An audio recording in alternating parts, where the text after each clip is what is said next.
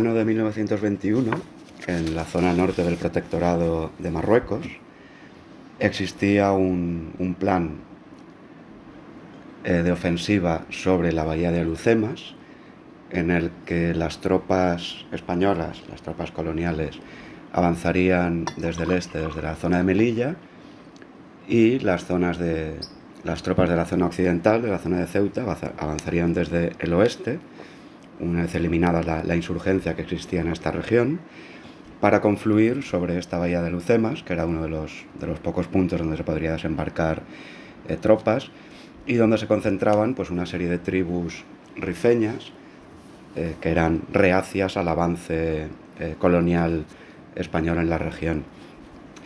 ¿Qué ocurre? Que cuando se inicia esta ofensiva, algunas de las tribus rifeñas aceptaron el avance de las tropas, básicamente porque eran muy superiores en número, en armamento, en, calidad de las tropas, tanto las tropas coloniales españolas como las tropas indígenas, las fuerzas regulares y la policía indígena reclutada entre los rifeños. Entonces la mayoría de jefes tribales de estas cabilas rifeñas eh, aceptaron la, la sumisión, una especie de ceremonia en la que aceptaban eh, la rendición ante, ante los jefes españoles, ante el general Silvestre, que era quien mandaba estas tropas. Pero algunas de estas cabilas, algunos de estos guerrilleros rifeños, eh, sobre todo montañeses, y de los Beni Urriagel, se negaron a aceptar esta, esta penetración de las tropas y a, rendirse o someterse. Y bueno, pues presentaron una, una, oposición armada al avance de las tropas. Entonces, el, el 1 de junio de 1921 ya hubo una primera una primera derrota clave en un lugar llamado Abarrán, en una, en una colina, donde el primer punto de avance de las tropas españolas, pues prácticamente a la hora de, tomar esta cota, esta colina, pues la guarnición fue masacrada por, por, los rebeldes rifeños. Esto fue una gran sorpresa porque tropas eh, de montañeses irregulares sin, sin, armas pesadas, sin artillería, sin ametralladoras, derrotó pues, a, a una tropa colonial dotada de, de cañones y capturó estos cañones. Esto fue una gran sorpresa para el mando, eh, fue una gran sorpresa también para el gobierno y cuando llegaron las primeras noticias a España de que se había perdido una posición importante porque era un hecho inaudito en la región. Claro, a partir de aquí se paraliza la ofensiva.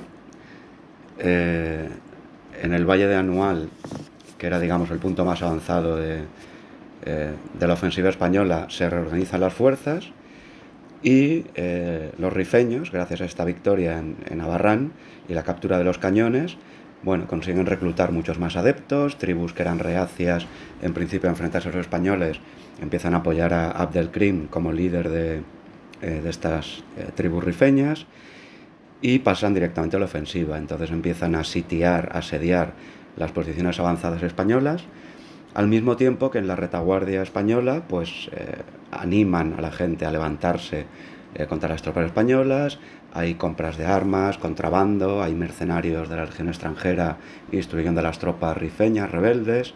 Digamos que bueno, hay una preparación de una gran sublevación general y esta sublevación eh, se consuma cuando hay una segunda grave derrota del ejército español en el Valle de Anual, cuando la posición de Igueriben, en una colina, es sitiada y también derrotada, y cuando las tropas marroquíes, que ya habían crecido en número, en preparación y en eficacia, terminan por sitiar al general Silvestre y a, la gran mayoría de, de, tropas de combate que estaban concentradas en el, en el Valle de Anual, en el campamento de Anual.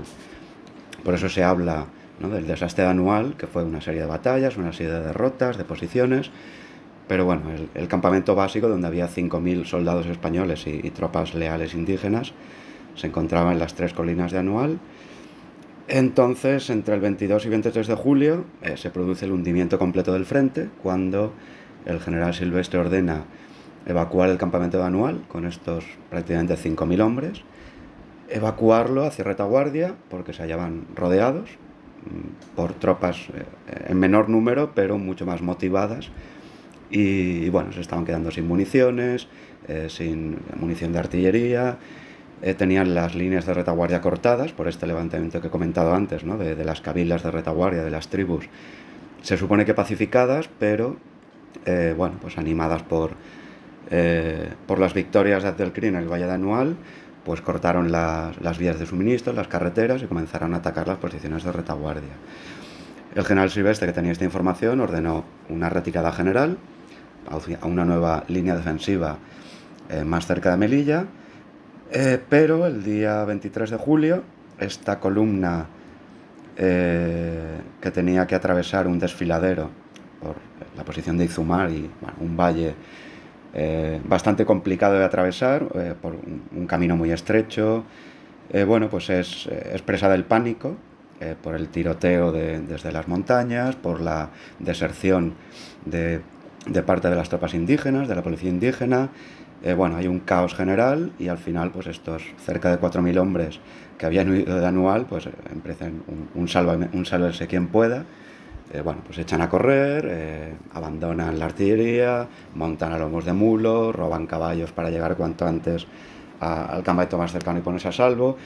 Digamos que el desastre de Anual en realidad se podría decir que fue una, una gran debacle derivada de un caos y, del pánico en una columna que se retiraba donde estaban pues, las, fuerzas de choque, las pocas fuerzas de choque que, había conseguido reunir el general Silvestre.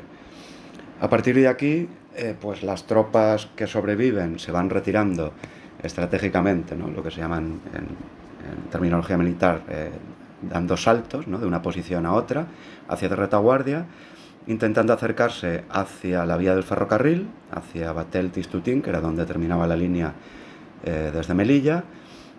Eh, mientras tanto, muchas tropas que se hallaban acantonadas en distintas posiciones, aisladas de, esta unidad principal, son rodeadas, eh, muchas de ellas masacradas, otras se rinden y acaban siendo masacradas. Algunas incluso negocian eh, a cambio de dinero eh, bueno, salvar la vida, a pesar de ello muchos son masacrados, otros son, son hechos prisioneros por las tropas del CRIM. Digamos que lo que se produce es un, hundimiento completo del sistema defensivo de, la comandancia de Melilla. Eh, muy pocas tropas consiguen llegar a la vía de ferrocarril, muchos oficiales, por ejemplo, a bordo de vehículos privados, eh, desde el día del desastre de, anual de la retirada no paran hasta Melilla, abandonan sus tropas en el campo de batalla, eh, se retiran mulos con munición, artillería, hombres eh, desperdigados, unidades completas que se retiran sin combatir, miles de soldados que abandonan los fusiles, el equipo, la munición y salen corriendo y no paran, no paran hasta Melilla o hasta que son hechos prisioneros. Digamos que es una, una debacle completa del ejército. Eh, la unidad principal, eh, bueno, hay que decir que, que, el general Silvestre muere en anual, según la mayoría de fuentes se suicida, se dispara en la puerta de, su tienda. Eh, la mayoría de jefes que le acompañaban mueren también durante la retirada o huyen con el resto de la columna.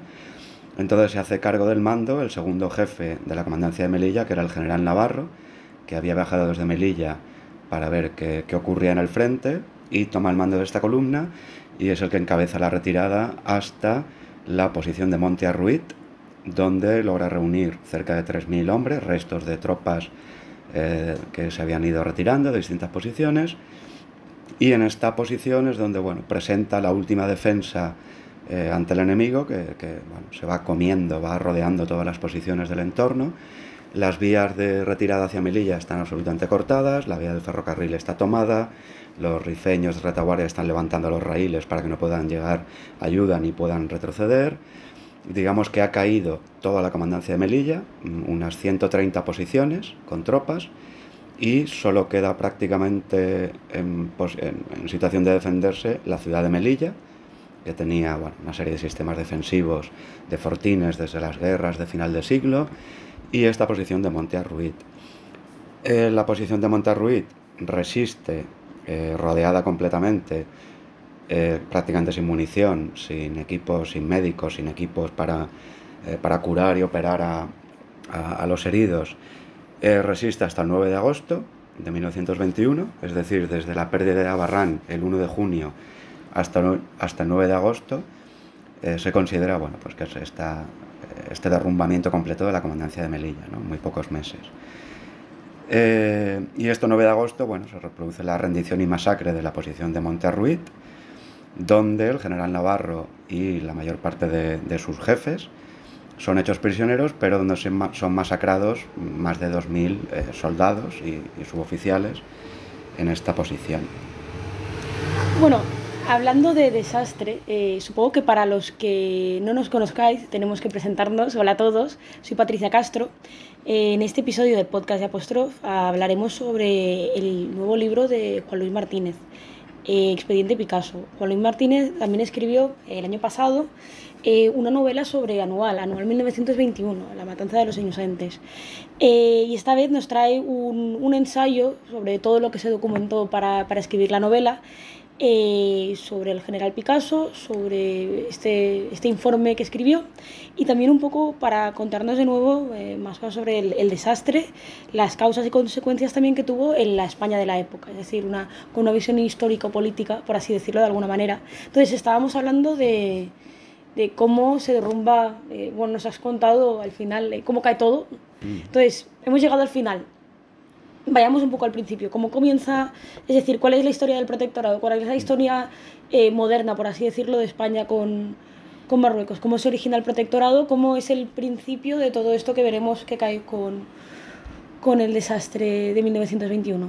Sí, eh, bueno, las relaciones entre, entre España y el sultanato de Marruecos eh, habían sido complicadas durante el siglo XIX, hubo, bueno, hubo alguna guerra menor, eh, básicamente, bueno, España tenía como posesiones en, la zona de Marruecos, en la costa norte y la costa atlántica, tenía básicamente Ceuta, Melilla, Chafarinas, algunas, algunos islotes, ¿no? como, como el Peñón de Alucemas, que eran bueno, una mezcla de penales, eh, prisiones eh, y bases de vigilancia naval. Hubo algún conflicto menor a final del siglo, la guerra de Margallo, básicamente eran porque España pretendía ampliar el perímetro defensivo de, estas posesiones africanas, que claro, a finales del siglo XIX eran posiciones estratégicas fundamentales dentro del contexto geopolítico ¿no? de, de, la época imperialista. Eh, hablamos del reparto de África a finales del siglo XIX, donde bueno, pues las grandes potencias, Francia, Alemania, eh, básicamente se reparten el continente, el continente africano, con alguna excepción, y a final de siglo mm, quedaban prácticamente sin ser colonizadas y, presa del imperialismo europeo. Quedaba Marruecos, quedaba eh, Libia, Etiopía, que, luego fue invadida por los italianos, quedaba Liberia, pero bueno, digamos que el sultanato de Marruecos era, era muy apetecible, sobre todo por su posición estratégica, ¿no? Era eh, bueno, la vía de paso de la vía de entrada al Mediterráneo desde el Atlántico tenía bastante riqueza pesquera en la franja atlántica, algunas minas eh, que bueno, fueron sobrevaloradas, pero digamos que la importancia era, geoestratégica, militar más que, más que económica. Entonces durante esta época bueno, hubo varios intentos de, de repartirse ¿no? el territorio de Marruecos, hubo alguna propuesta francesa en la que siempre tenía que mediar eh, el gobierno británico, hubo incluso algún conato de, de guerra mundial cuando los alemanes eh, bueno, se enfadan porque, porque dicen, eh, nosotros también queremos participar del reparto, ¿no? Al final se llega a un acuerdo eh, por el que los franceses le, regalan o le entregan a Alemania gran parte de, del África Occidental francesa, donde se crea la colonia de, Togo, Camerún, el África alemana, y a cambio los alemanes y los británicos conceden a Francia el protectorado sobre todo Marruecos, es decir, todo el sultanato de Marruecos pasa a ser un protectorado francés administrado por, un, comandante general, el general Lyoté, y eh, gracias a un acuerdo entre países, entre España y Francia, el acuerdo hispano-francés, lo que hace Francia es, entre comillas, subrogar eh, la franja norte del Mediterráneo entre Ceuta y Melilla, aparte de las posesiones que ya tenía España, para que el gobierno español gestione esta franja. ¿no? Era una, una concesión eh, solicitada por los británicos para que los franceses no controlaran el, el paso del estrecho de Gibraltar, básicamente. ¿no? Entonces, claro, a España se le entrega un, un regalo envenenado, ¿no? que, que, se ha escrito alguna vez, que era administrar política y militarmente esta franja norte, que era precisamente la más pobre, y donde vivían las tribus rifeñas, de las que he hablado antes, que eran montañeses, eh, tribus, algunas de ellas nómadas, eh, de, la zona del interior del Rif, ¿no? los rifeños, que eran bueno, de, cultura de origen amazigh, eh, mientras que en, la zona occidental, en la zona más rica, la zona francesa y la zona de Ceuta, eh, vivían tribus de origen árabe.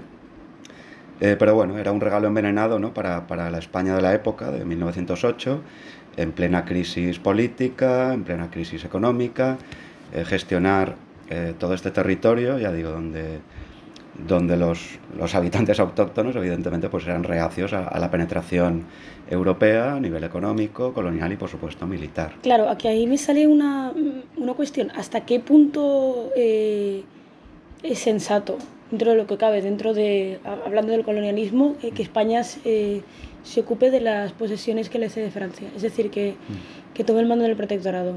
Bueno, era, al final era una cuestión geoestratégica. Estaba claro que el sultanato de Marruecos, eh, tarde o temprano, iba, iba a ser dominado por algún imperio europeo. había habido crisis dinásticas provocadas en muchos casos por, por los propios franceses o por los españoles. Eh, había, pues, los hermanos del sultán se rebelaban, el sultán prácticamente vivía en, en su palacio rodeado de, de, una guardia que eran oficiales españoles y franceses y, y tropas eh, que eran prácticamente mercenarios. Digamos que el sultanato de Marruecos vivía un, bueno, una época de caos, eh, precisamente derivada de, eh, bueno, de la penetración europea, por ejemplo, a nivel financiero. El sultán debía millones a, a, a, los bancos de Londres, de París, de Berlín, de Viena, eh, le financiaba pues obras públicas, pero también la compra de armamento, la flota, bueno, estaba digamos eh, financiado por estos bancos europeos que evidentemente a cambio exigían cosas, ¿no? pues exigían eh, montar eh, bases comerciales, permitir el, el, comercio, la explotación de las minas, de las pesquerías atlánticas, por ejemplo, en la zona española, un, un dato interesante es que la, las compañías de ferrocarril, eran, algunas eran privadas por empresas mineras francesas, pero con sede en España.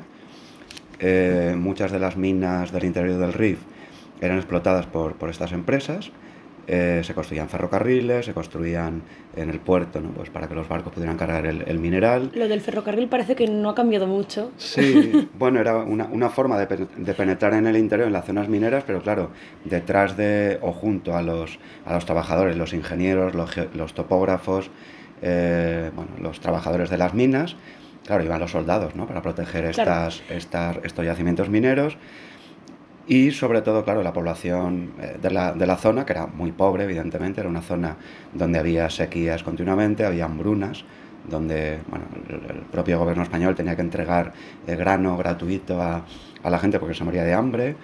Eh, claro, la, la gente de la, de la región, sobre todo el interior de las zonas más pobres, veían como estos europeos, además eh, cristianos, claro, eh, con, con cierto componente religioso también, eh, bueno, se estaban llevando la riqueza de su país y también, por ejemplo, estaban expropiando tierras, las pocas tierras de cultivo que, había en la región, para crear eh, colonias europeas, para empleados eh, españoles o europeos de las minas, donde se creaban bueno, colonias agrícolas y donde se invertía en realidad más en, explotaciones mineras o en explotar la poca riqueza del territorio que en las infraestructuras que necesitaba el país, ¿no? pues en carreteras, en, en, en regadío, en, bueno, en, mejorar la vida de, de, la gente de la región. Y por otro lado, eh, hablando de, de, la historia del protectorado, eh, por un lado sabemos eh, que lo que buscaban era explotar las exiguas riquezas que tenían eh, y los recursos que tenía el país, pero por otro lado, aparte de esos intereses económicos, España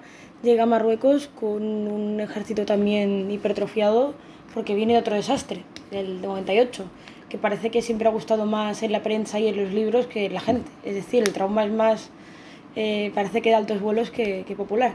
Pero claro, el papel del ejército lo tenemos, ¿qué pinta en todo esto?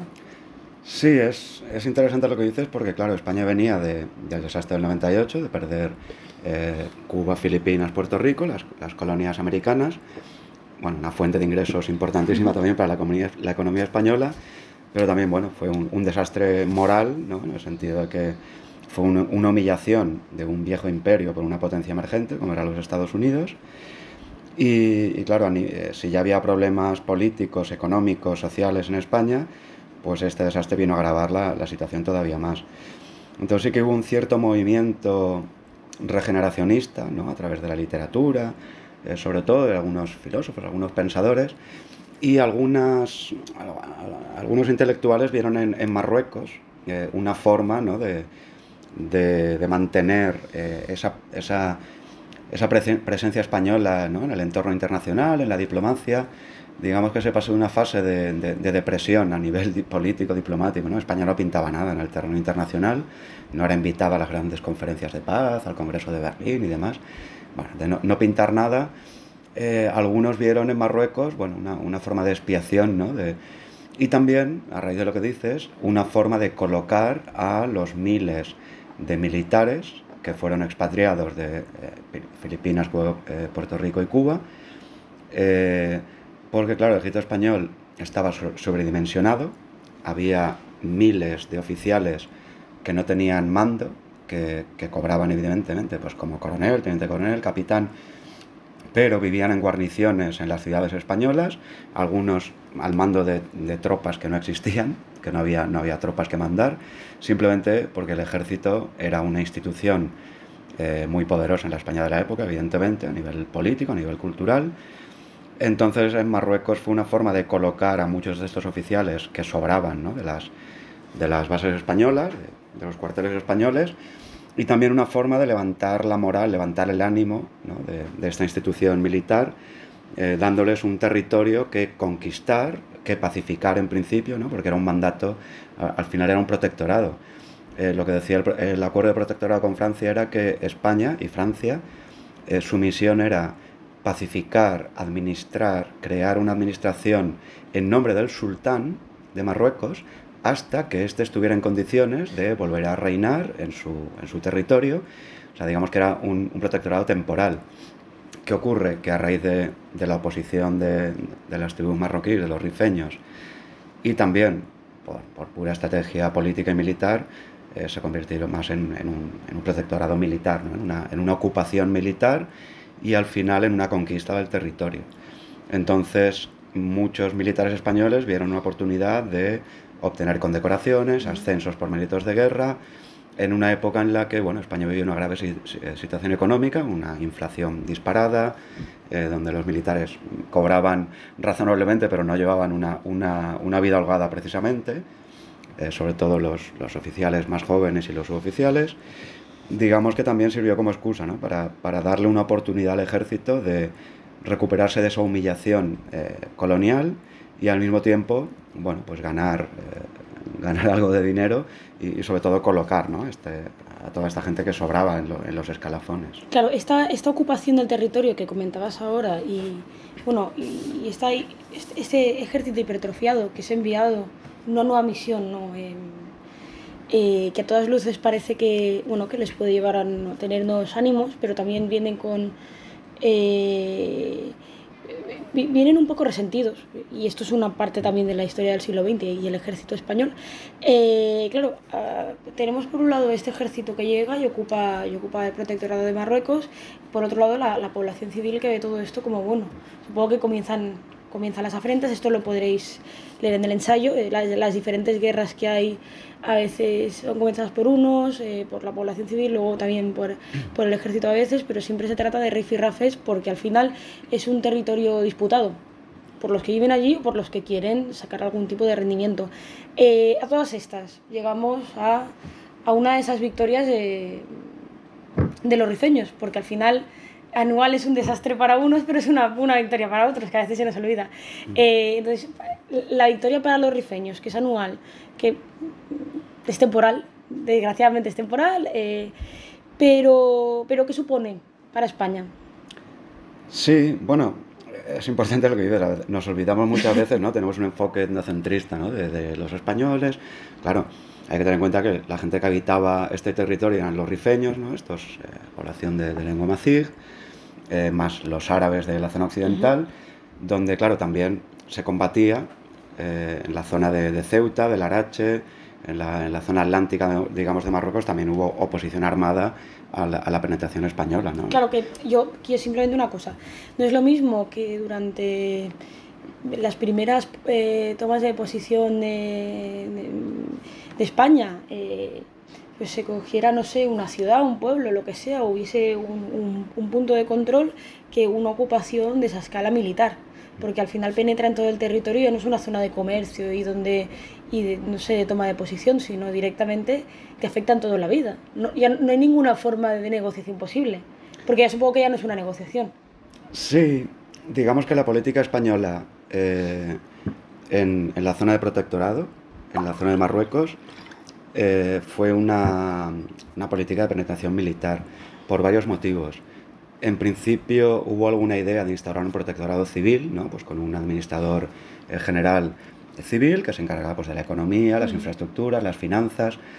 ¿Qué ocurre? Que como desde el primer momento ya había habido rifirrafes, como tú dices, ¿no? había habido algún conflicto, o sea, pues el desastre del Barranco del Lobo, la guerra de Margallo, ya había precedentes de oposición eh, de, los habitantes de la región, eh, se encontró oposición eh, militar había también mucho contrabando de armas, había, bueno, una parte, a veces se levantaban líderes religiosos que afirmaban proceder, ser descendientes de Mahoma y demás, como que eran líderes espirituales, religiosos de, la población oprimida.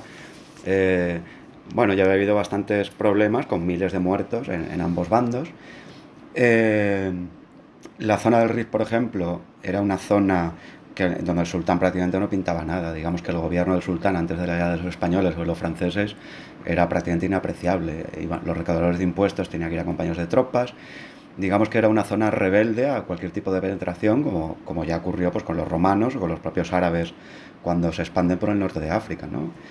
Entonces la penetración española se basó en la ocupación militar, porque se encontró desde el primer momento esta, esta oposición eh, armada, a base de luchas de guerrillas, de emboscadas, eh, y también porque se heredó, digamos, un tipo de administración colonial de eh, la zona de Melilla y la zona de Ceuta. Melilla era, un, era una guarnición militar. En Melilla, por ejemplo, no había ayuntamiento. Había una junta que, que, estaba al mando del segundo jefe de la comandancia, del general Navarro en este caso, pero no tenía ayuntamiento. Era una junta donde había militares, algunos comerciantes, algunos eh, civiles, pero digamos que la administración de Ceuta de Melilla como, como centros militares, digamos, en el norte de Marruecos, se extrapoló al resto del territorio. Entonces no se crearon pues, instituciones administrativas, eh, judiciales, financieras. Eh, durante estos primeros años se priorizó la penetración militar. Dijeron, bueno, primero vamos a aplacar o a conquistar el territorio y a derrotar a, a, los rebeldes y luego pues ya, ya veremos ¿no? la, la administración militar. Claro, de, de, esta inquina al final acaba, como decíamos, en, en, en el desastre, el, en la victoria de, de los rifeños eh, y vamos a trasladarnos un momento a España. ¿Qué pasa cuando, porque estábamos en el otro lado, ahora qué pasa cuando, cuando ocurre el desastre anual, cuando los rifeños ganan, eh, qué consecuencias eh, sociales y políticas tiene esto para, para la sociedad española? Sí, bueno, la sociedad española en el año 21, los años eh, finales de, de década y, y, principios de la década de los años 20, bueno, vivió una situación muy, muy complicada, ¿no? Como Europa en general.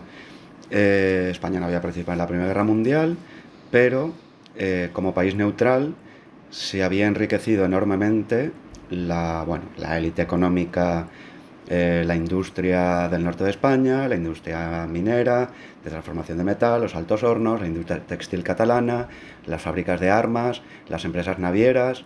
Digamos que eh, había sido una gran oportunidad económica para el país, exportando a los países beligerantes, al ser neutral, eh, bueno, elementos de los que carecían, pero evidentemente pues, la, oligarquía empresarial española no repartió beneficios se enriqueció de una forma tremenda los especuladores, los eh, traficantes y los, grandes empresarios, ¿no? eh, también los, grandes terratenientes, porque se exportaba granos, se exportaban eh, alimentos, conservas a, los países en guerra, pues a Francia, Gran, Gran Bretaña y demás. La flota mercante española, por ejemplo, aunque los submarinos alemanes hundieron gran parte de la flota española, pero aún así, bueno, pues se hicieron de oro.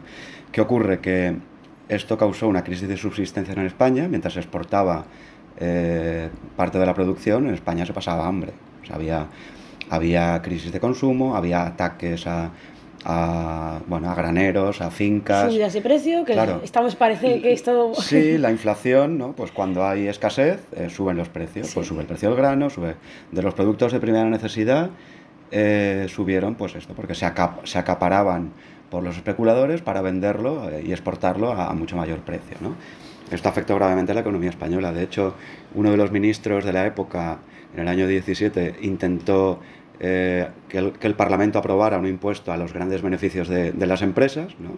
que, seguimos hablando de, estas cosas hoy en día, 100 eh, años después de, del expediente Picasso, y, bueno, y, no fue aprobado en el, en el Congreso. ¿no? Eh, aparte, claro, España vivió una gran crisis social, bueno, el movimiento obrero desde finales del siglo XIX se había organizado, evidentemente, eh, había tomado conciencia ¿no? de, su, de su condición de elemento fundamental en, en la sociedad de la época. Y, mientras que, perdona, mientras que por otro lado España por un lado pierde colonias, luego se intenta expandir otra vez en Marruecos eh, y tiene abandonado a su pueblo. Quiere ir a cristianizar uno, pero aún no ha acabado. Claro, eran muchos, muchos intelectuales y bueno, mucha gente eh, criticaba, incluso en el Parlamento, ¿no? Pues Pablo Iglesias, del Partido Socialista, Julián Besteiro, eh, evidentemente los, los anarcosindicalistas. Digamos que a nivel parlamentario y hasta parlamentario había una oposición completa al protectorado de Marruecos, pero incluso muchos políticos conservadores que la apoyaban de cara al Parlamento o, diplomáticos, pero en, escritos de la época o en cartas privadas eh, hablaban de eso, de un regalo envenenado, como que España necesita estos fondos, pero claro, era un pozo sin fondo, había que invertir en, tropas, en el ejército, en suministros, en barcos, en flotas. Digamos que mm, al final se repartían ¿no? esta, esta carga económica entre España y Marruecos, pero ninguno de los dos, evidentemente, pues, eh, digamos, era, era, eficaz ¿no? esta, esta mejora económica. España vivía una gran crisis económica, social, había bueno, hablamos de la época del pistolerismo en Barcelona, la huelga general revolucionaria del 17, el partido, bueno, la UGT era un sindicato revolucionario, la CNT, eh, muy arraigada en Andalucía Occidental, en Cataluña, había atentados prácticamente cada día, había bueno, la guerra social en Barcelona, los, los pistoleros de los sindicatos libres de la patronal eh, matando a anarquistas, los anarquistas matando a, a presidentes del gobierno, como, como ocurrió, al arzobispo de Zaragoza. Eh, bueno, eh, se vivía una grave crisis social, eh, una grave crisis parlamentaria, porque hablamos de, los últimos años de la, restauración borbónica. Bueno, no lo hemos dicho, pero gobernaba el rey Alfonso XIII desde el principio del siglo. Y, bueno, se había apoyado en, en, el Partido Conservador y el Partido Liberal, en Cánovas y Sagasta, eh, el sistema de turnos, ¿no? el famoso turnismo que sale en las novelas de Galdós, los cesantes y demás. Eh, todo eso se había acabado porque bueno, habían muerto Cánovas y, Sagasta y habían aparecido eh, algunas corrientes liberales, estas corrientes socialistas, habían aparecido también al principio las ligas regionalistas y luego directamente partidos, movimientos independentistas, ¿no? pues como el PNV, aparte por ahí andaban los carlistas, habían aparecido partidos cristianos ultraconservadores, eh, digamos que ya no eran liberales y, conservadores. ¿no? Había, en el arco parlamentario no había, eh, apenas había eh, mayorías, el juego político seguía, las, el fraude electoral seguía, pero el rey tenía un gran poder político porque era quien nombraba o hacía dimitir al presidente del Consejo de Ministros. El rey ponía y quitaba gobiernos. Digamos que el Parlamento prácticamente no pintaba nada. digamos, bueno, era una, una grave crisis institucional unida a esta crisis económica y política. Y, en mitad de, de, todo, de, todos estos problemas a nivel nacional, pues teníamos el problema de Marruecos, donde había pues, 20, eh, en, en, la zona de Melilla 25.000 eh, soldados, eh, bueno, pues combatiendo contra unos rebeldes rifeños en, en, unas condiciones precarias, de, de, de, las que si quieres podemos hablar también. en, en, la que evidentemente si eras pobre tenías bastantes más papeletas de ir que si eras de una familia rica o con posibles. Entonces eso también agrava lo que estábamos hablando de, pues, de las crisis de subsistencia, subida de precios y del movimiento que hay social, esa, esa ebullición que hay. Eh, yo lo que, lo que me gustaría saber es, eh, lo digo para avanzar y si quieres luego retrocedemos, no te preocupes, para que la gente sepa un poco, eh, primero, por qué decides a, te pones a escribir este libro eh, que lo hemos hablado muchas veces en privado, pero también eh, nace de la, de la idea de que tenía tanta bibliografía y se había documentado tanto para escribir la novela que, bueno, también le animamos un poco que ahí hay un ensayo. Pero sobre todo, y esto es para que le explique un poco a la gente quién es Picasso, sabemos que surge de todo este entramado político y social, es decir, por un lado de la guerra de Marruecos, de la España de la época, también está bien saber cómo era la clase política, pero para mí es curioso la figura de Picasso, ¿qué, representa? Primero, si nos quieres explicar un poco quién es, qué hace, qué se le pide y, lo que podrías destacar de él, es decir, por qué es una figura extraña dentro de este panorama que estamos hablando. Sí, eh, bueno, el, expediente Picasso, como decía, surge a raíz de la novela sobre Anual, eh, La matanza de los inocentes, que, publicó Apóstrof eh, el año pasado. Eh, claro, tenía la bibliografía, había leído mucho material para preparar la novela y bueno, pues surgió a través de vosotros, ¿no? de la editorial, de oye, ¿y por qué en un ensayo sobre el expediente Picasso, ¿no? sobre la investigación de todo esto que cuentas en la novela, ¿no? la investigación de, este general? Y, bueno, al principio no lo veía claro, pero luego digo, ostras, sí, sí, tengo la bibliografía, tengo el material. Evidentemente leí mucho más material específico sobre, sobre este documento. Y bueno, sobre Picasso, para mí es un personaje muy interesante, eh, del que se habla muy poco y me da rabia que se conozca tan poco en, en, España. Bueno, pero es normal, quiero decir, perdona, pero es normal que se sepa poco y se hable poco, porque también partimos de, de lo que partimos, es decir, de, eh, una historia política pues bastante más corrupta que la media de nuestros vecinos, una historia militar bastante triste, un pueblo pues bastante más castigado que en otros sitios. Entonces, bueno, quiero decir, de todo esto también surge la desmemoria que tenemos. Sí, claro, en general... Eh... Pero es importante que personas como tú escriban libros así. Eh, bueno, gracias. sí, a ver, al final, cuando hablamos de Anual y hablamos del, del expediente Picasso, hablamos de una debacle, de una gran derrota colonial. Eh, comparable hasta cierto punto a lo de Cuba, Filipinas, Puerto Rico, eh, hasta cierto punto. Pero de lo que se ha escrito muy poco, se ha hablado muy poco, digamos desde un punto de vista objetivo. Eh, se ha escrito mucho sobre este tema desde el punto de vista de la historiografía militar, de grandes hazañas, sacrificios, Montearruid, eh, los valientes que dieron su vida por España, pero se ha escrito muy poco de por qué estos valientes eh, murieron masacrados y degollados por España y, quiénes fueron los causantes, los culpables de este gran desastre. ¿no? Y de esto es lo, que habló el, general de división eh, Juan Picasso González, pariente lejano del pintor, eh, que eran, bueno, los Picasso eran una, familia de origen italiano, que se instaló en, Málaga. Y este, este general estaba destinado en el Consejo Supremo de Guerra y Marina, que es el antecedente del Tribunal Supremo en España, era, digamos, un órgano judicial formado por militares, eh, digamos que investigaba pues, eh, posibles delitos cometidos por militares bajo esta jurisdicción militar. Este general, Juan Picasso, era también miembro, digamos, de, la Sociedad de Naciones que se crea después de la Guerra Mundial, ¿no? de la Primera Guerra Mundial, para mantener la paz en Europa y demás era como el, el enviado del gobierno español a esta comisión. Era un general de reconocido prestigio que había ganado, por ejemplo, la, la medalla laureada de San Fernando, la, más, la de mayor valor, digamos, eh, honorífico en el ejército español, eh, combatiendo en Melilla, en, en, la guerra de Melilla eh, de 1894.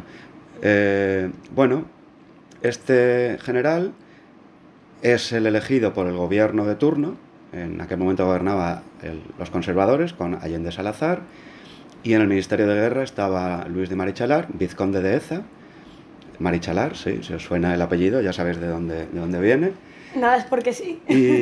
Y, bueno, a raíz de, del desastre de anual, eh, pues eh, en julio, ¿no? cuando se produce la gran debacle, la gran retirada, empiezan a llegar informes a, Madrid en plenas vacaciones, ¿no? Eh, Alfonso XIII tiene, estaban veraneando, ¿no? Pues en San Sebastián, con los ministros. Eh, bueno, interrumpen sus vacaciones, vuelven a Madrid, empiezan a llegar informes eh, terribles ¿no? de, de, lo que estaba pasando en Marruecos. Entonces ya en finales de agosto, principios de septiembre, el Consejo de Ministros decide nombrar un juez instructor y un, auditor de brigada como secretario judicial y enviarlos a Melilla a, bueno, de primera mano a, investigar, recopilar datos de, qué, había pasado allí, pero sobre todo por qué había pasado. ¿no? Entonces eligen al, al general Picasso eh, como miembro del Consejo Supremo de Guerra y Marina y a un, y a un editor de brigada, un teniente coronel, Ángel Ruiz de la Fuente. Eh, viajan a Melilla, llegan, eh, si no recuerdo mal, el 9 de septiembre, perdón, el 9 de agosto, cuando todavía bueno, no había caído la, la posición de Montarruiz, prácticamente el espía de camino.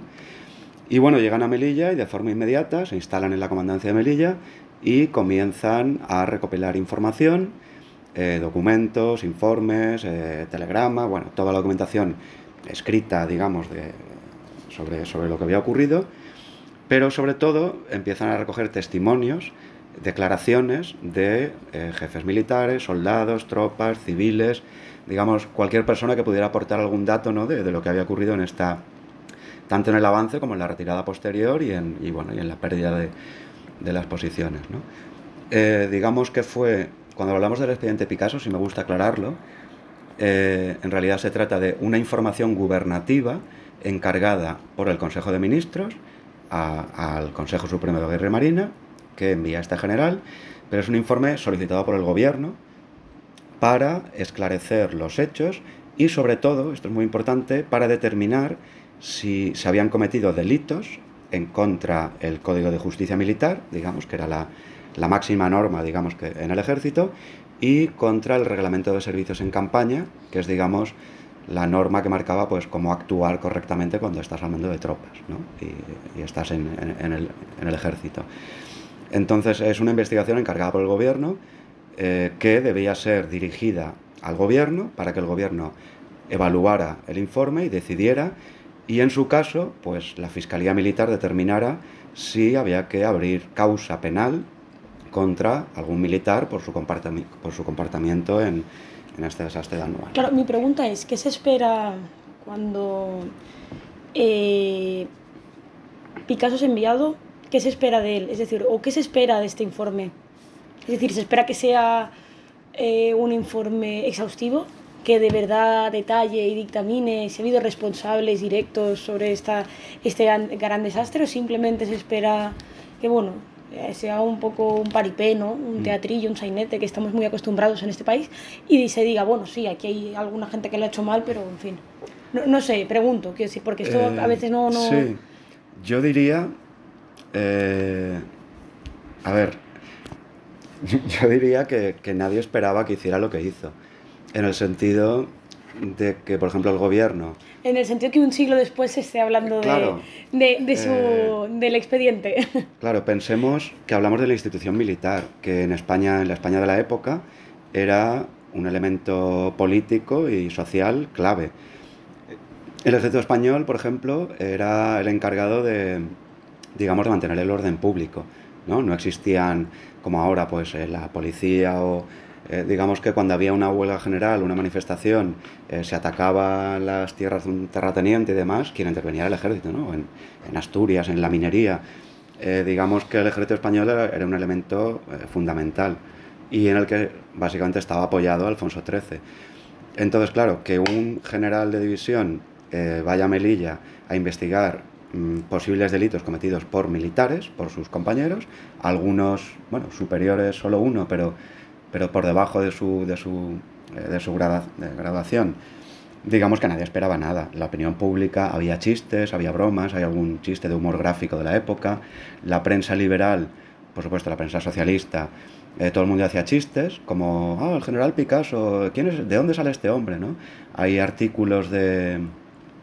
Eh, de Unamuno, hay artículos de Besteiro, hay artículos como diciendo, bueno, el ejército, el gobierno se va a lavar las manos mandando un general que no conoce nadie a, bueno, a lavar las faltas del ejército. Uh -huh. Nadie confiaba en, en, que la investigación fuera a tener, digamos, un resultado... Fuese crítica, ¿no? Claro, que fuese crítica sí. y que de ahí se determinara realmente quién había sido responsable. Porque, claro, por un lado se hablaba de responsabilidades políticas y por otro responsabilidades militares. Uh -huh. ¿no? Había un gobierno, había un ministro de guerra, había un ministro de, eh, bueno, de fomento, los que se encargaban, digamos, del de, suministro de las tropas, de, de, cómo se organizaba el protectorado, había una secretaría eh, eh, colonial específica para que dependía del Ministerio de Estado, digamos que, claro, había también implicaciones políticas. Y nadie esperaba que el general hiciera lo que hizo, que, bueno, que fue un informe, de cerca casi 1500 páginas, 1500 folios, que bueno, yo he tenido oportunidad de leerlo, está en, se puede leer completo tanto los documentos a máquina como manuscritos, a través del portal de archivos españoles, Pares, que bueno, ya a través de la editorial pondremos el enlace por si alguien lo quiere leer, pero bueno, es interesantísimo. Eh, es un documento tremebundo que, que, bueno, te hace sentir muy pequeño cuando lo lees, porque incluye, ya digo, cerca de 200 testimonios, interrogatorios, eh, croquis pintados, dibujados a mano por el general, croquis de cada camino, cada carretera, cada vía de ferrocarril. En estas 130 posiciones te dice cuántos soldados había en cada posición, cuántos cañones, cuántas ametralladoras. Eh, pero también es un informe muy crítico según he entendido yo, muy, muy objetivo por, por todos los documentos eh, eh, anexos que he leído, pero es muy objetivo en el sentido de que busca las causas reales del desastre, pero además, sin ningún tipo de tapujo, habla de los culpables y señala directamente a los culpables del desastre eh, sin pensar en, en, qué va a pasar con este documento. lo van a tirar a la hoguera, va a tener consecuencias para mí, aquí va a acabar mi carrera militar. Digamos que a mí me parece un informe muy valiente, ya digo, dentro, del contexto, el contexto de la época y dentro que es un militar eh, juzgando, señalando a militares, me parece un documento excepcional y, que creo que debería ser mucho más conocido, tanto el documento como el personaje. Y, para mí una cosa muy importante es de alguien desconocido dentro de, la política y de... Eh, y del que no se esperaba que hiciera eso. Para mí, es, eso para mí la clave de este personaje es nadie se esperaba que hiciera un buen trabajo. Y sin embargo lo hizo a pesar de, a pesar de una institución militar corrupta, eh, con unas ansias de poder enormes, de una política de la época, pues además de convulsa, pues ya sabemos, eh, llena de aristócratas, de gente que defendía sus propios intereses, un movimiento socialista obrero que tampoco supongo que confiaba nada en que un militar dentro de la institución pudiese...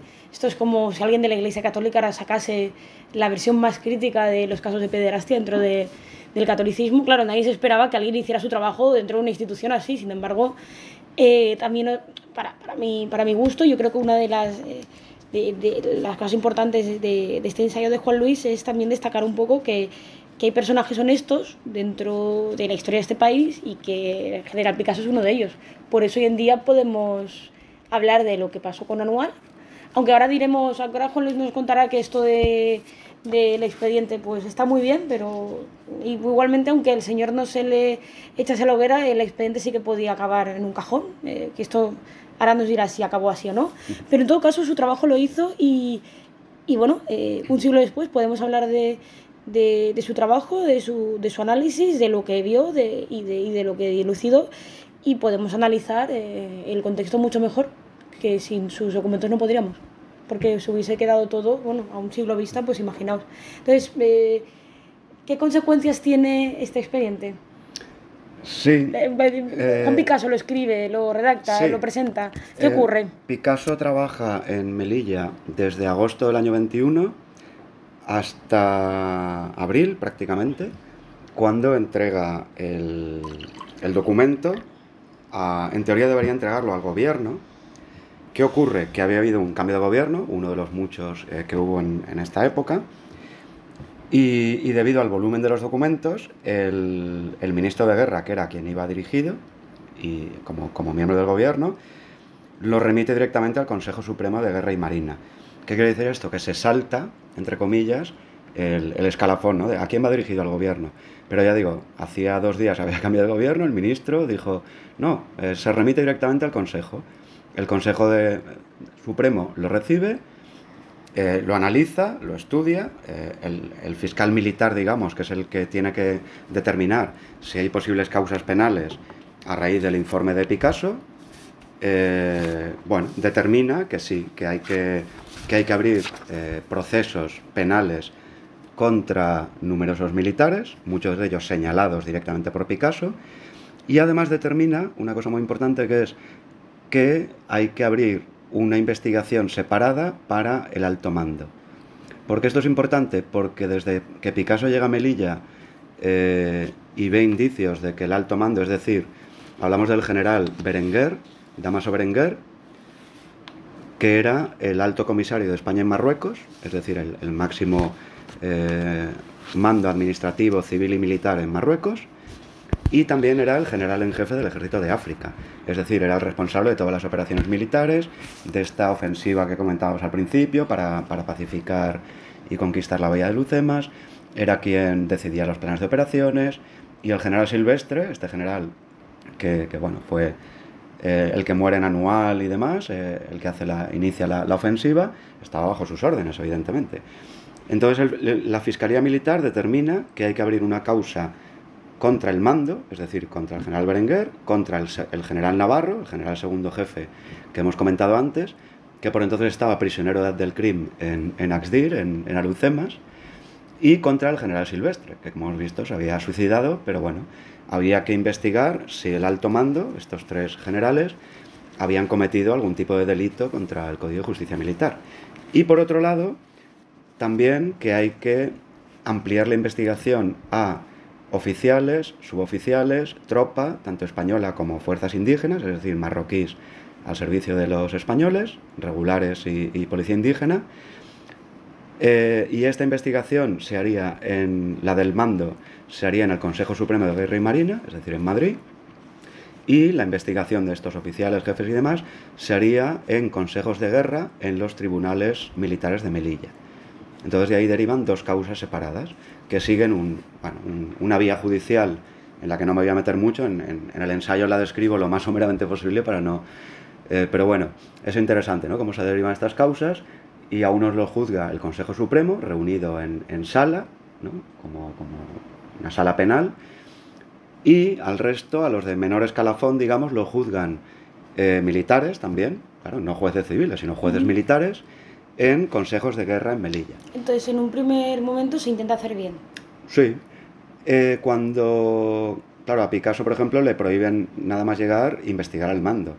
Pero es la fiscalía la que meses, eh, en junio ya del año 22, en, eh, sí, entre mayo y, y, junio del 22, es la que dice, no, no, hay que juzgar al alto mando. Y todos los informes que se le han negado al general Picasso, todo lo que le ha pedido al general Berenguer, informes confidenciales, planes de operaciones, todo esto hay que recibirlo. Entonces, eh, comento simplemente que el expediente Picasso es, digamos, como es la investigación inicial y fundamental de estas dos causas separadas, pero hay otros, otros documentos que también son interesantísimos, que son los que recopila el Consejo Supremo de Guerra y Marina, que son más de 6.000 folios en los que se incluye todo la causa contra el mando, la causa contra las tropas, eh, digamos que es una, como una ampliación del informe del general Picasso que se hizo gracias al, expediente Picasso, evidentemente, ¿no? es como un desarrollo posterior del informe de Picasso y del que se derivan pues, las causas, los juicios, las, bueno, las sentencias, las condenas de, los militares que fueron eh, juzgados. Claro, entonces estamos hablando que en un primer momento todo parece que eh, que va hacia que se haga justicia. Pero, Pero hay, un poco... Claro, hay un problema. Sí. Eh, la vía judicial sigue su curso, pero de forma paralela la política española de momento se va agravando por momentos. Habían caído varios gobiernos, eh, coaliciones que duraban pocos meses, dimisiones continuas, el rey hacía y deshacía. Digamos que el rey, ante la grave situación política, militar, social en España, eh, se había ido cerrando sobre sí mismo y, bueno, se había rodeado de un grupo de pretorianos, ¿no? pues de generales eh, de alto rango, que eran muchas veces capitanes generales, ¿no? pues el capitán general de Cataluña, Primo de Rivera, Berenguer, que había sido jefe de la Casa Real, le había acompañado en sus viajes por Europa, el general Silvestre, el que había muerto, también había sido edecán y, y mano derecha del rey. Digamos que en estos años 21, 22, 23 ya había rumores y más que rumores de golpe militar. De hecho, la, la oligarquía industrial eh, del norte de España, de Madrid, catalana, la industria textil y demás, y los terratenientes, evidentemente, que claro, no solo mandaban en sus fábricas, es que además tenían escaño en el Parlamento y, eran aristócratas eh, ennoblecidos por el rey, digamos que bueno, el rey se apoyaba cada vez más en esta oligarquía y claro, y se apoyaba cada vez más en el ejército. En este sentido, sí que quiero comentar rápidamente una cosa, que el ejército también estaba dividido. Es decir, también había una, una crisis institucional que es muy importante en el desarrollo de los acontecimientos. El gueto estaba dividido entre los, los que se llamaban los junteros y los africanistas. Los junteros eran miembros de las juntas de defensa que habían aparecido en el año 1916-17 y eran asociaciones de oficiales, solo oficiales, eh, de coronel para abajo, es decir, no aceptaban generales. ¿Por qué? Porque decían que los generales eran políticos, entonces era, bueno, igual os suena esto, ¿no? Estos movimientos que hay siempre de militares de alto rango que no quieren política, ni de izquierdas ni de derechas, que solo defendemos los intereses de la patria, los intereses corporativistas del ejército. Entonces se reunieron unas juntas que al principio fueron prohibidas y perseguidas por el gobierno, porque eran una especie de sindicatos militares, eh, que básicamente lo que hacían era ejercer presión política sobre el rey y sobre el gobierno para mejorar sus condiciones económicas, y estas juntas, bueno, eh, se, se, inscribió mucha gente en ellas, eh, muchos oficiales, sobre todo en las guarniciones de las ciudades españolas, que eran los puntos clave porque se ocupaban de, como hemos visto, de aplastar revoluciones, aplastar revueltas, digamos que jugaron ¿no? con su papel de, de orden público para presionar al gobierno.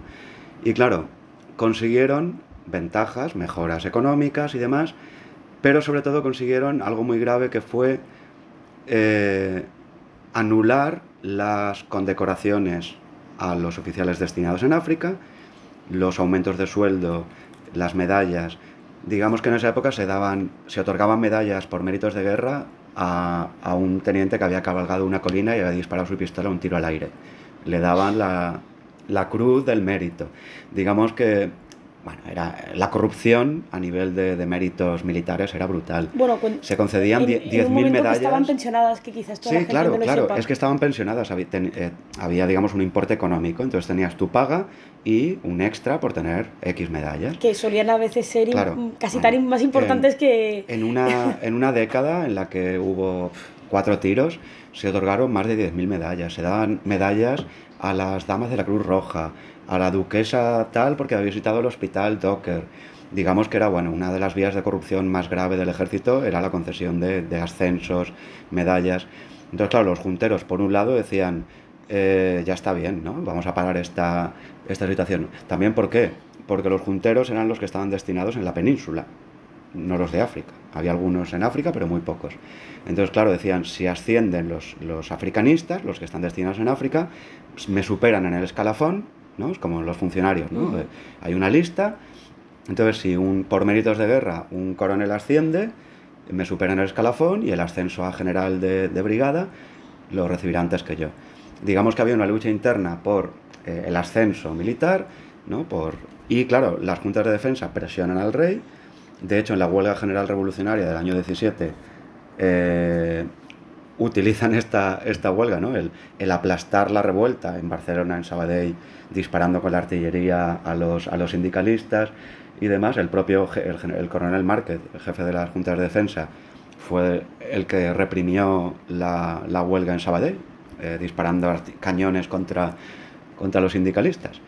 Claro, utilizan esta potestad para presionar al rey. El rey aprueba las juntas, las legaliza, eh, se crea de hecho un, estatuto jurídico de las juntas y por otro lado los africanistas, claro, eran estos oficiales y, jefes dicen, bueno, estamos aquí jugándonos el tipo, eh, viviendo en peores condiciones, eh, algunos con familia, otros sin familia, pero bueno, ya digo, el sueldo no era, no era excesivo para, para la época y, bueno, ganan ventajas políticas y económicas los tipos que están en la península.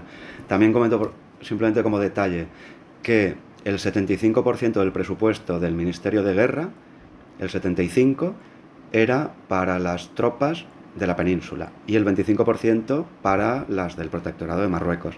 Es decir, donde se estaba combatiendo y donde hacía falta cañones, ametralladoras, eh, vehículos blindados, todo, el material sobrante de la Primera Guerra Mundial que se vendía a mitad de precio, eh, no se compró y no se reforzó, digamos, la, la capacidad militar del ejército porque, ya digo, tres cuartas partes del presupuesto se quedaban en España pagando sueldos de coroneles, tenientes coroneles que no tenían tropas a su mando, que mandaban unidades ficticias, que se habían creado de la nada para colocarlos. Entonces, el, Eh, volvamos a... Perdón si me enrollo mucho, pero No, bueno, no, no. que quede claro que el ejército también estaba dividido y que eh, una de las causas en la que Picasso no entra mucho, porque al final, al fin y al cabo era un militar, pero si lo analizas, también hay una crítica, en cierto modo velada, a esta división del ejército por, bueno, por, por mejoras económicas y, y- y por, y por presiones políticas. Bueno, al final es una organización que defiende pues, los intereses de Sí, la organización sí. y cada uno desde dónde está, pero al final también había una disputa interna por, por, por el poder de, de los mandos militares, pero entonces, eh, década de los años 20, eh, eh, como estabas diciendo, Alfonso XIII cada vez está Sí, eh, más cerrado en su, en su camarilla. ¿Qué ocurre con este informe? Es decir, a medida que Sí. avanza la situación eh, judicial militar, mm, ¿qué, qué, qué, qué pasa con la política? sí, Lo digo porque mm, no vamos a hacer spoiler porque creo que de- deberíais Bueno, de saberlos los, no. los oyentes, pero igualmente... A ver, simplemente menciono un poco por encima, ¿no? Eh, creo que todos vamos un poco por donde va el tema, ¿no? Y los que habéis leído algo de, de historia de, de estas décadas, Los que habéis vivido en este país, también. creo que lo podéis saber. Bueno, básicamente, eh, estas crisis de gobierno continuas, eh, elecciones continuas, el rey haciendo y deshaciendo gobiernos, todas estas presiones y demás, eh, claro, se agravan porque García Prieto, que gobernaba en aquel momento, bueno, decide llevar al Parlamento el expediente Picasso para crear una comisión de responsabilidades políticas. Es decir, un grupo de parlamentarios, elegidos proporcionalmente a los partidos que gobernaban, para leer el expediente y determinar si los presidentes del gobierno, ministros de defensa, ministros de Estado y demás, habían tenido algún tipo de responsabilidad política antes, durante y después del desastre anual, es decir, enjuiciar a políticos. Claro, esto causa una conmoción tremenda en la política española. Por un lado es apoyado por los socialistas, Besteiro, Indalecio Prieto, Pablo Iglesias. Por otro, evidentemente, por los partidos conservadores y demás, eh, rechazan esta investigación, ¿no? Como, no, no, esto tiene que ser solo en, sede militar. Pero bueno, sale adelante y se crea una primera comisión de responsabilidades. Eh, claro, cuando la oligarquía política en el poder, que era además la oligarquía económica, el rey, la camarilla militar, ¿no? los pretorianos, estos capitanes generales con poder y demás, ven por dónde van las cosas, dicen, bueno, se acabó. Y al final, bueno, pues el golpe de Estado de, Primo de Rivera, en septiembre del 23, no afirmo ni mucho menos que, que fuera causa, eh, a causa ¿no? de, de la investigación de Picasso ni, ni, de, ni la Comisión de Responsabilidades, pero bueno, digamos que dentro del ambiente político, económico, eh, social, de conflicto que vivía el país, mm, Ayuda, ¿no? A que... yo afirmo que ayudó en gran manera esta investigación de- del estamento militar y esta crisis eh, militar. Bueno, ayudó.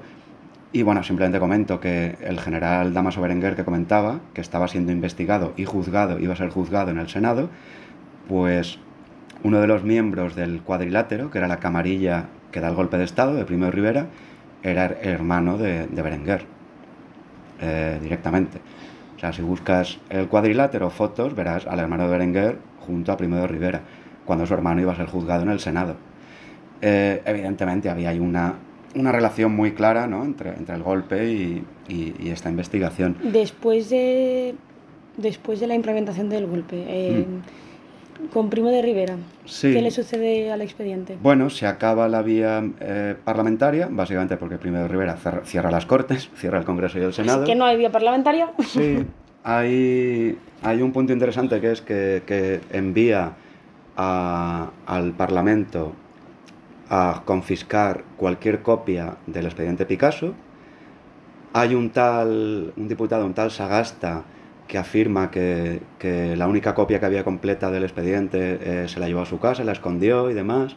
Luego reaparece durante la Segunda República. Bueno, esto lo explico un poco en el libro. Digamos que hay una parte de- detectivesca, ¿no? De qué pasó con el documento original. Sí que es verdad que al cerrar las Cortes se acaba la investigación parlamentaria, pero la vía judicial militar sigue abierta. Primo de Rivera no se atreve a enfrentarse al Consejo Supremo de Guerra y Marina porque digamos que el golpe no contaba con todo el apoyo militar ni político, entonces en sus primeros años no se atreve, digamos, a, a- a ir muy lejos, ¿no? Entonces, bueno, sigue el juicio contra eh, Berenguer y el general Navarro, en el son juzgados en el Senado, Eh, y por otro lado, en Melilla siguen estos consejos de guerra contra cientos de eh, coroneles, tenientes coroneles, capitanes, tenientes, soldados, tropas indígenas y demás. Eh, no sé contarlo, yo lo que tú me digas. ¿Qué ocurre un poco al final? ¿A dónde va a parar el estudiante Picasso? Sí, bueno, yo creo que podemos hacer en estos minutos finales, porque digo, porque ya llevamos una hora y seguro que, mm. que hay gente que ya quiere, tiene la cabeza llena de datos, pero sí que estaría bien saber al menos eh, qué ocurre con el expediente, al menos con Primo de Rivera, si tiene algunas consecuencias o no son juzgados algunas personas, y luego si la Segunda República, por ejemplo, es capaz de... Mm. Porque luego ya sabemos lo que pasa, quiero decir, con Franco ya bueno. pues hago un poco, pero al menos en, en, en, la, en la, década de los años 20 y 30, ¿cómo, cómo acaba el asunto? Bueno, de, forma muy resumida. Eh, el general Berenguer y el general Navarro son juzgados en el Senado. Eh, evidentemente, como el general Silvestre había había muerto, se había pedido un, certificado de defunción al registro civil de Melilla y dice, no, este hombre está muerto. Eh, bueno, el general Damaso Berenguer es condenado, aunque se le rebaja la pena eh, en gran medida. Prácticamente la condena es retirada del servicio, es decir, ya no puede ejercer como, eh, como general en el ejército. El general Navarro, que había estado prisionero 18 meses de Abdelkrim, es absuelto. En el, en el ensayo comento muchas más cosas para que lo veáis, pero bueno. Y eh, decenas de jefes oficiales, tropa y demás son juzgados en Melilla y condenados de una forma vergonzosa. Hay todo tipo de corruptelas en los tribunales militares, porque claro, lo juzgaban sus propios superiores en Melilla, sin control del Consejo Supremo. Digamos que, bueno, el ensayo habló de auténticas desvergüenzas, de condenas a un mes de arresto domiciliario a un tipo que había cogido el coche en el Valle de Anual y no había parado hasta llegar a Melilla, dejando a su compañía de 100 hombres abandonada en el campo de batalla, alegando que se encontraba enfermo. Eh, digamos que es una auténtica vergüenza lo que hicieron los tribunales de Melilla. Eh, sí que hubo, hubo, alguna condena, digamos, eh, Disculpa, chivos expiatorios. Todo esto consentido también en un panorama político en el que hay una dictadura. Claro, claro. Entonces, quiero decir que la gente entienda que todo esto se produce porque, bueno, la dictadura hace que claro. todo esto quede en un limbo. Bueno, no estoy seguro si un gobierno conservador con el rey eh, hubiera ido la cosa más lejos. Pero bueno, tengo, tengo serias dudas. Bueno, pero supongo que al cerrar al cerrar las cortes, digamos que ese contrapeso de alguna forma que ya esa que está medio abierta. Claro, hay presiones, hay presiones militares porque estamos en una, en una dictadura, bueno, en un directorio militar, donde, claro, los ministros eran todos generales, capitanes generales y almirantes. Eh, estamos hablando de eso. Eh, simplemente comentar que en cuanto a, los, a, los, a las pocas semanas del juicio donde se condena a Berenguer, el eh, primo de Rivera, por, bueno, por decreto, firma un, eh, lo diré. Un, Una amnistía, perdón, no me salió la palabra.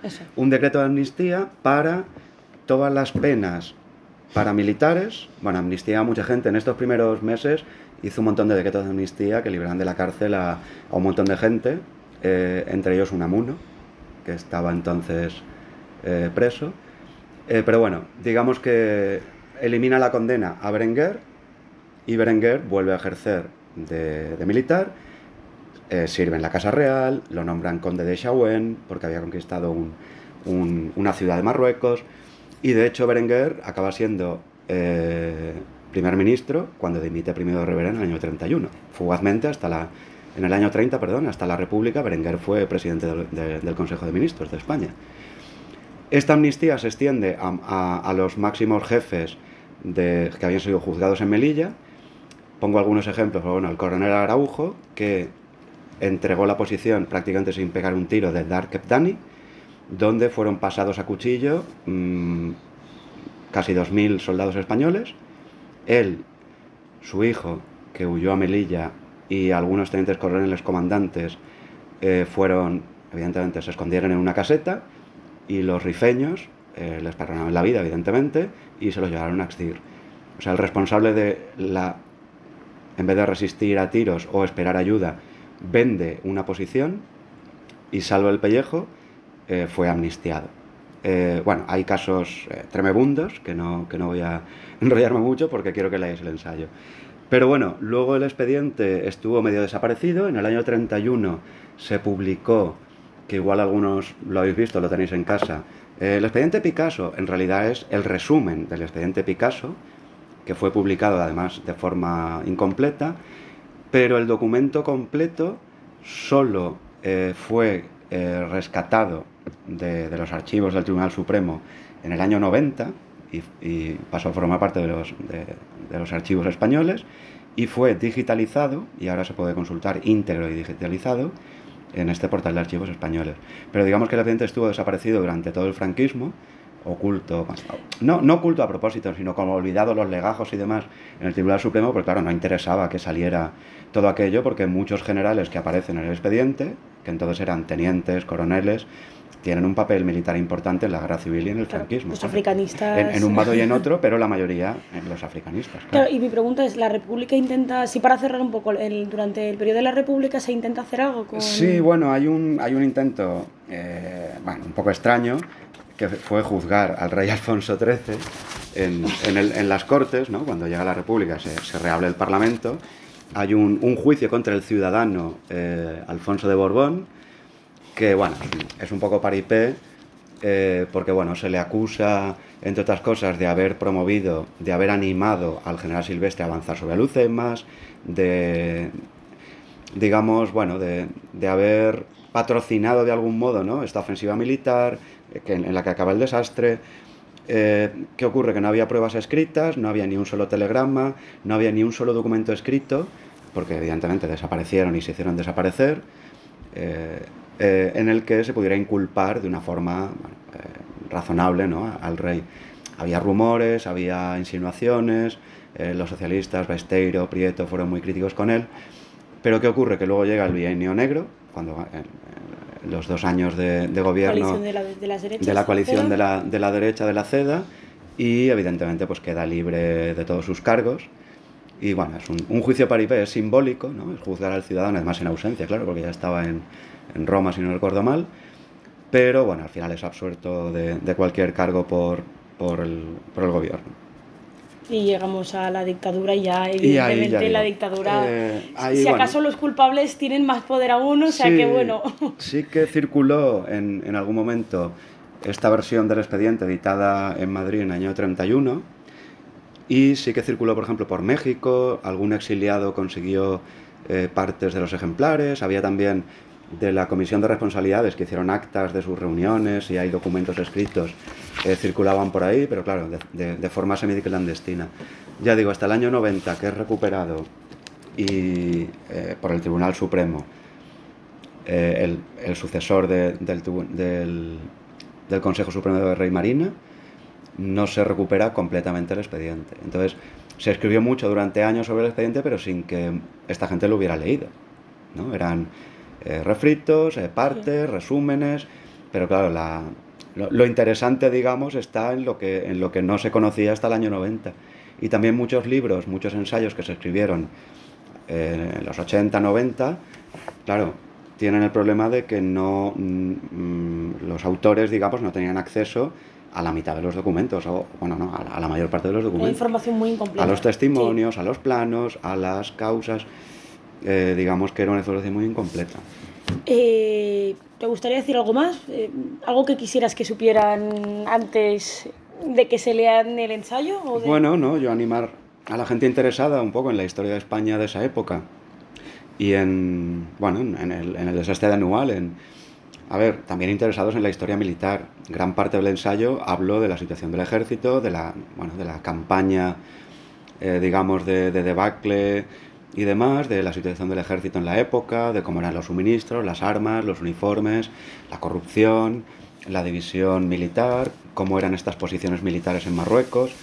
Digamos que, claro, es inevitable hablar en, en profundidad de, de, la cuestión militar, pero bueno, también pues de las consecuencias, los procesos.